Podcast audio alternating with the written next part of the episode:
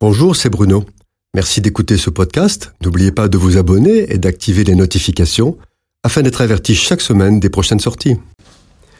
Jésus sort du temple avec ses disciples et leur annonce qu'il sera détruit. Étonnés, ceux-ci lui demandent Quand cela arrivera-t-il? Il monte sur la montagne des Oliviers et leur adresse un long discours prophétique concernant l'avenir d'Israël, les temps de la fin et son retour comme roi et seigneur. Il leur dit, Je reviendrai vous chercher, vous mes amis, pour que vous soyez toujours avec moi. La fin du temps de la terre telle que nous la connaissons aujourd'hui est très précisément décrite dans ce texte de Matthieu au chapitre 24. Tout y est. L'apostasie, la séduction, la destruction, les persécutions, les famines, l'iniquité qui grandit, l'antichrist, les faux prophètes, les signes dans le ciel, les guerres, les épidémies, les tremblements de terre, le signe du Fils de l'homme qui doit paraître dans le ciel.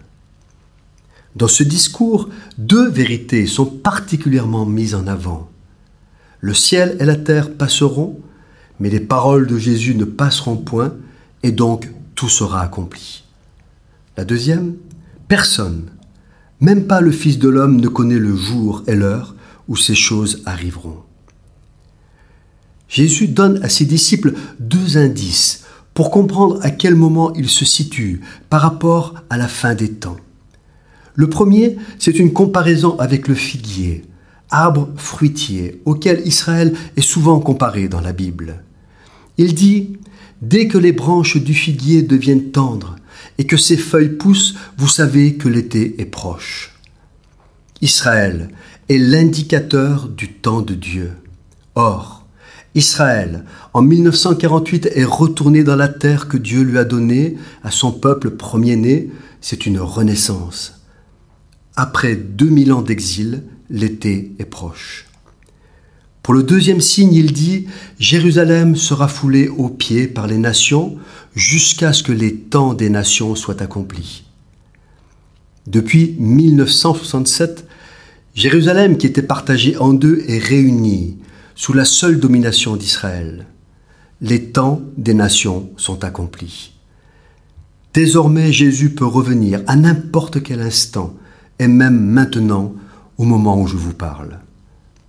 Jérusalem, la ville où Dieu fait résider son nom, où Jésus posera les pieds lors de sa seconde venue.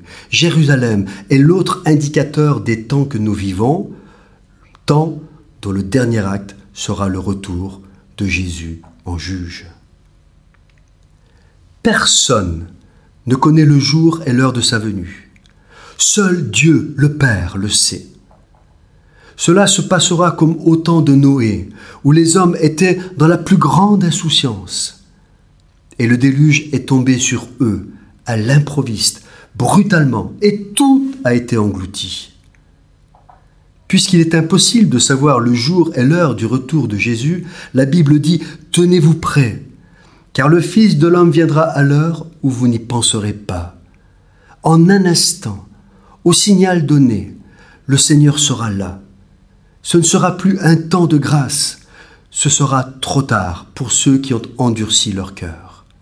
Pour nous, soyons prêts à chaque seconde dans la louange et l'adoration de notre Maître et Sauveur Jésus-Christ, le Fils du Père éternel. Cette chronique a été produite par Bruno Oldani et Jacques Cudeville.